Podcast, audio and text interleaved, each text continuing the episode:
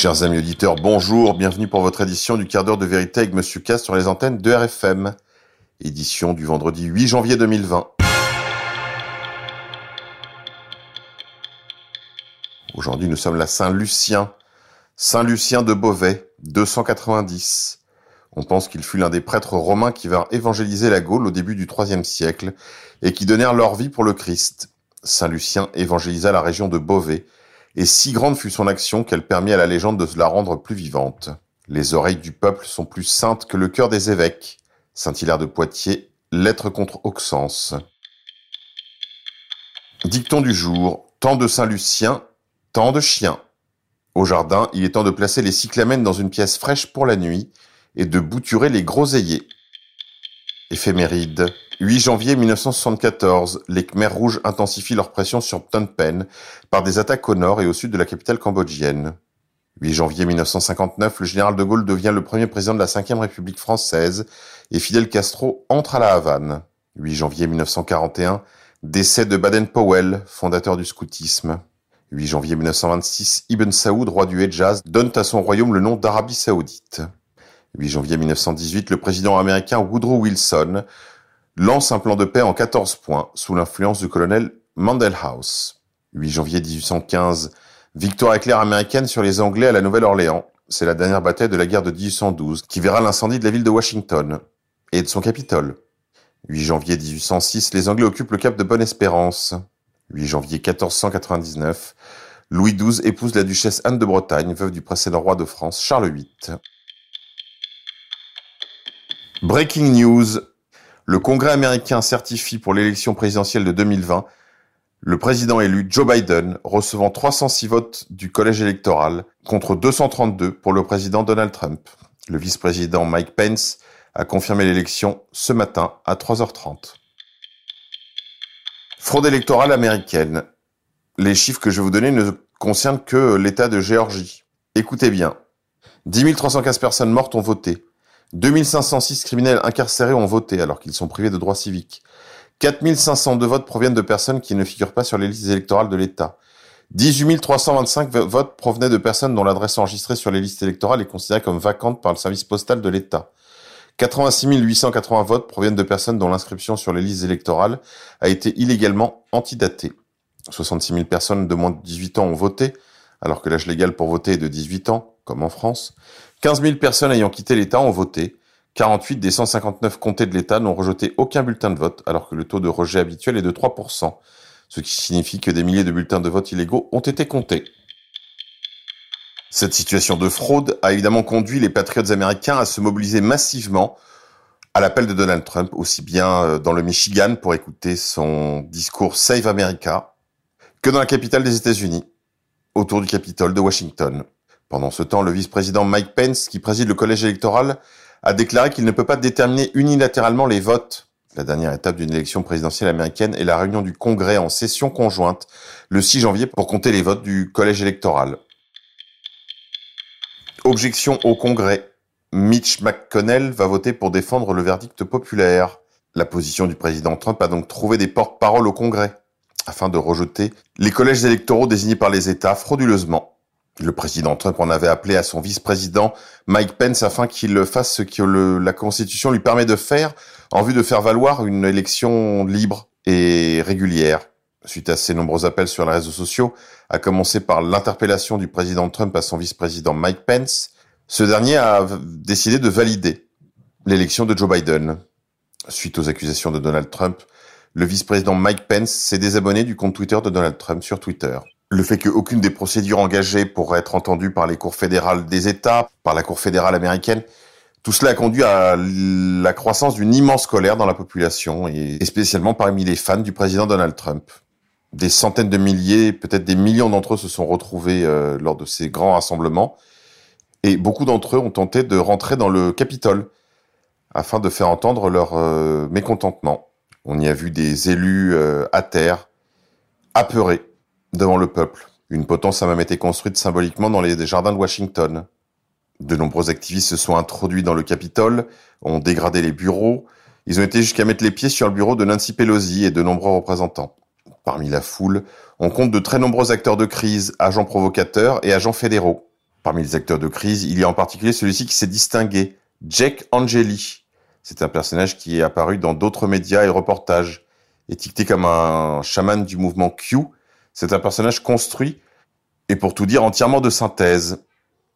on y a également vu des agents fédéraux comme Heimbach, bien connu de, des milieux de l'alt-right américaine, qui est probablement un indicateur du FBI.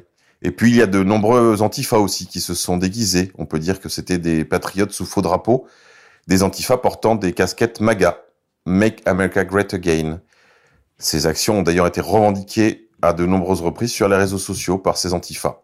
Il y a également probablement un certain nombre aussi de nationaux-socialistes accélérationnistes qui se sont introduits parmi les normies et les gentils supporters de Trump et de QAnon. Riposte à tout cela, le président Trump a riposté par un appel au calme et à la paix sur les réseaux sociaux, à commencer par son compte Twitter. Cela n'a pas empêché ses adversaires de demander sa destitution par l'activation de l'article 25 par le vice-président Mike Pence. En effet, de partout, il est accusé d'être le principal responsable des événements du Capitole, pour ne pas avoir appelé au calme et avoir usé d'une rhétorique inflammatoire. Au contraire, le président Trump a appelé au calme et il a appelé ses partisans à rentrer chez eux et à soutenir les forces de l'ordre. À cela, Twitter a riposté par la suspension de son compte Twitter. Censure. Après la censure du compte Twitter du président Trump, Mark Zuckerberg, PDG de Facebook, a déclaré que la situation à Washington était urgente. Il a pris des mesures supplémentaires pour assurer la sécurité des gens. Les mesures d'urgence de Zuckerberg pour Facebook sont les suivantes. Tout d'abord, Facebook a recherché et supprimé les contenus suivants. Éloge et soutien de la prise d'assaut du Capitole américain. Appel à l'acheminement d'armes vers des lieux situés dans l'ensemble des États-Unis, y compris lors de manifestations de protestation incitation ou encouragement des événements au Capitole, y compris des vidéos et des photos des manifestants. À ce stade, il représente la promotion d'une activité criminelle qui viole nos politiques. Ceci bien sûr en violation du droit de s'informer, du droit à informer et du premier amendement de la Constitution américaine. Interdiction également des appels à la protestation, même pacifique, s'ils violent le couvre-feu à DC, dans le District of Columbia. Tentative de reprise de la violence demain ou dans les jours à venir. Dans ce cadre, nous avons retiré de Facebook et d'Instagram la récente vidéo du président Trump parlant de protestation et son post ultérieur sur les résultats des élections. Nous avons décidé que, dans l'ensemble, ces messages contribuent au risque de violence permanente plutôt que de le réduire. Linwood a aussi été éjecté de Twitter pendant 12 heures pour s'être fait l'écho de cette censure du président américain. L'avocate Sidney Powell, elle aussi relais de Donald Trump sur les réseaux sociaux, a signalé cette censure sur l'ensemble des réseaux sociaux, mais surtout sur Twitter, elle a fini elle aussi par en être éjectée. Événement du Capitole. Des photos ont été postées sur les réseaux sociaux de l'intrusion dans le bureau de Nancy Pelosi, présidente de la majorité démocrate au, Sénat. Amusant, sur l'un des bureaux, on voit une menorah. On voit que l'Amérique est définitivement pas la première préoccupation de ces agents israéliens. Événement du Capitole, suite. Suite aux événements du Capitole, de nombreux représentants et sénateurs qui avaient prévu de contester les irrégularités électorales ont renoncé. En effet, les élus républicains ont commencé à considérer la possibilité de limiter ou d'abandonner leurs objections aux comptes électoraux après les événements du Capitole. Comme par exemple la représentante Leffler, qui a déclaré En arrivant à Washington ce matin, j'avais l'intention d'objecter à la certification des résultats électoraux. Cependant, les événements m'ont conduit à reconsidérer cette position et je ne peux pas, en toute conscience, m'opposer aux résultats électoraux. Allocution présidentielle. Emmanuel Macron s'est fendu d'une petite vidéo pour vous expliquer comme c'était mal de s'introduire dans le Capitole américain, que la France et les États-Unis partageaient un pacte de démocratie et de liberté. C'est un moment extrêmement malaisant. Je vous recommande d'aller le regarder. Le président français a laissé entendre que les États-Unis étaient synonymes de démocratie. Le Grand Moyen-Orient appréciera. Irak, Syrie, Libye, Palestine occupée, partout les États-Unis où leurs alliés sionistes sont présents, ils ne sèment que mort et désolation, massacre de civils et bombes au phosphore. Santé. Un état d'urgence sanitaire à vie Déposé en catimini ce lundi, un projet de loi fait craindre des dérives liberticides. Passé hier en procédure accélérée en Conseil des ministres, un texte vise à pérenniser l'état d'urgence sanitaire via fr.sputniknews.com. Destruction des dômes. La chapelle Saint-Joseph de Lille sera détruite pour laisser place à un campus étudiant via Valeurs Actuelles. Monde d'après. Montrouge, défenestré, une enfant de 2 ans survit à une chute de 10 étages. Une adolescente déséquilibrée de 17 ans a jeté la fillette par la fenêtre le soir du réveillon. Elle avait souffert d'une hallucination en lien avec une agression sexuelle dont elle a été victime il y a trois ans. Décidément, la France devient de plus en plus un asile de fous à ciel ouvert, avec des faits divers complètement dingos. Il y a les vilains fachos et le parisien. Musique. Eric Clapton nous sort un son anti-confinement. Pour rappel, il avait soutenu le parlementaire britannique Enoch Powell lors de son discours des rivières de sang à la fin des années 70. On s'écoutera ça à la fin de l'émission. État policier. Des études ont montré que de nombreux policiers chargés de surveiller l'extrême droite en ligne se radicalisaient de plus en plus au fur et à mesure de leur lecture. Pour éviter ce problème, le gouvernement envisage de ne recruter dorénavant que des transsexuels noirs de confession juive ou musulmane. Via les vilains. Élection sénatoriale en Géorgie. 32 400 votes disparaissent en direct. Si vous regardez les vidéos des actualités en direct, comme par exemple sur euh, ABC, vous constaterez que les chiffres affichés en bas de l'écran, à un moment donné, connaissent une soustraction miraculeuse de 32 400 voix. En effet, les votes retirés de David Perdu en direct, on passe de 774 723 voix à 742 323 voix. D'autre part, le comté de Gwinnett a retrouvé hier matin 5000 votes qui se sont donc mis à compter.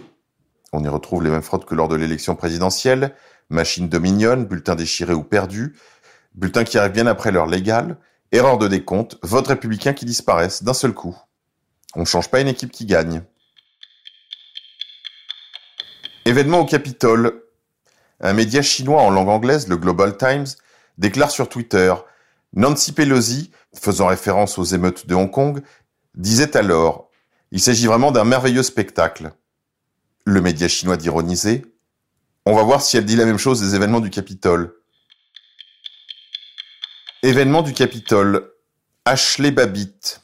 C'est le nom de cette femme qui est morte pendant les émeutes au Capitole. Cette femme, qui a un nom, une biographie, est un ancien combattant. Elle en a fait passer plus d'une décennie dans l'US Air Force. Les médias mainstream américains n'ont pas eu à son égard un seul mot de retenue ou de regret. C'est ainsi les États-Unis on traite les vétérans. Politique internationale.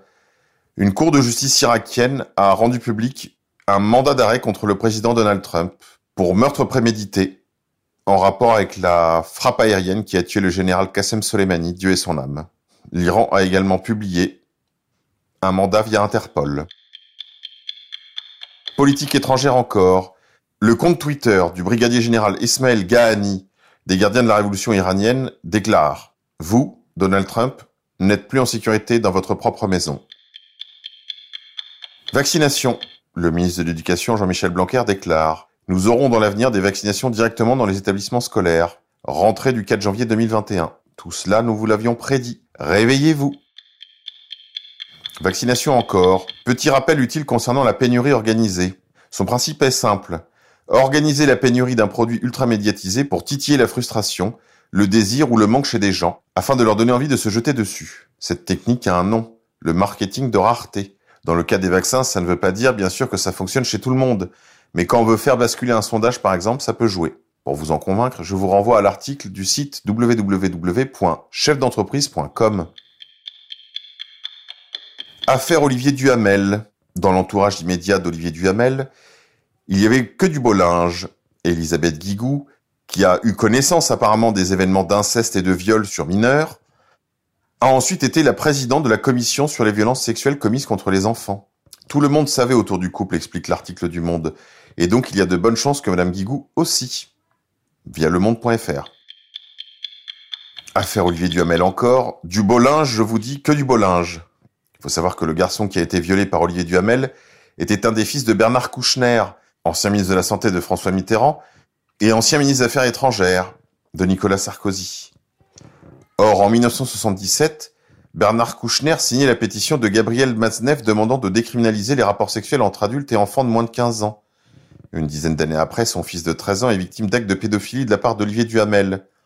Olivier Duhamel, qui, je le rappelle, est président du club d'influence Le Siècle, où le chapitre français de la superclasse mondiale.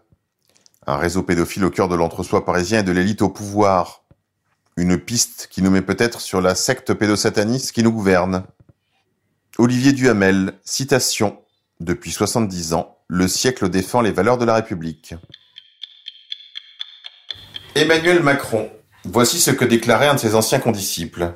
En mathématiques, euh, il avait, il n'était pas très très très très bon, euh, mais euh, à l'oral, il donnait le sentiment d'avoir un peu l'intuition de la façon dont il fallait résoudre le problème.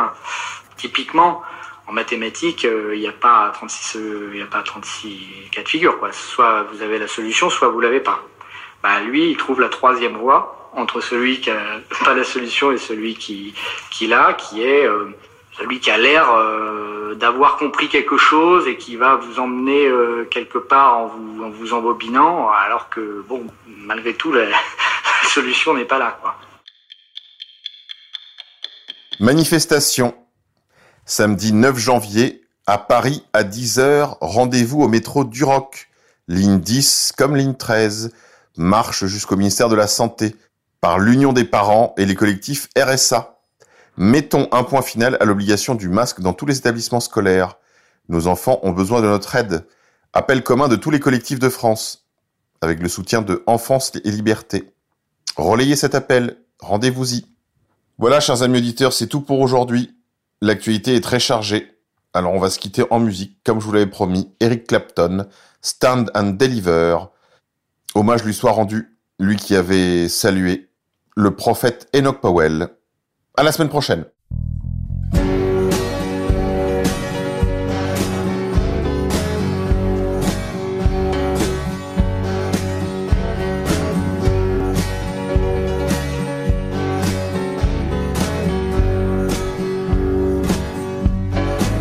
Stand and deliver. You've let them put the fear on you. Stand and deliver. But not a word you heard was true. And if there's nothing you can say, there may be nothing you can do. Do you wanna be a free man? Or do you wanna be a slave? Do you wanna be a free man? Or do you wanna be a slave? Do you wanna wear these chains until you're lying in the grave? I don't wanna be a pauper, and I don't wanna be a prince. I don't wanna be a pauper, and I don't wanna be a prince. I just wanna do my job, playing the blues for my friends. Magna Carta Bill of Rights, the Constitution, what's it worth? You know they're gonna grind us down uh, until it really hurts. Is this a sovereign nation or just a police state? You better look out, people, before it gets too late.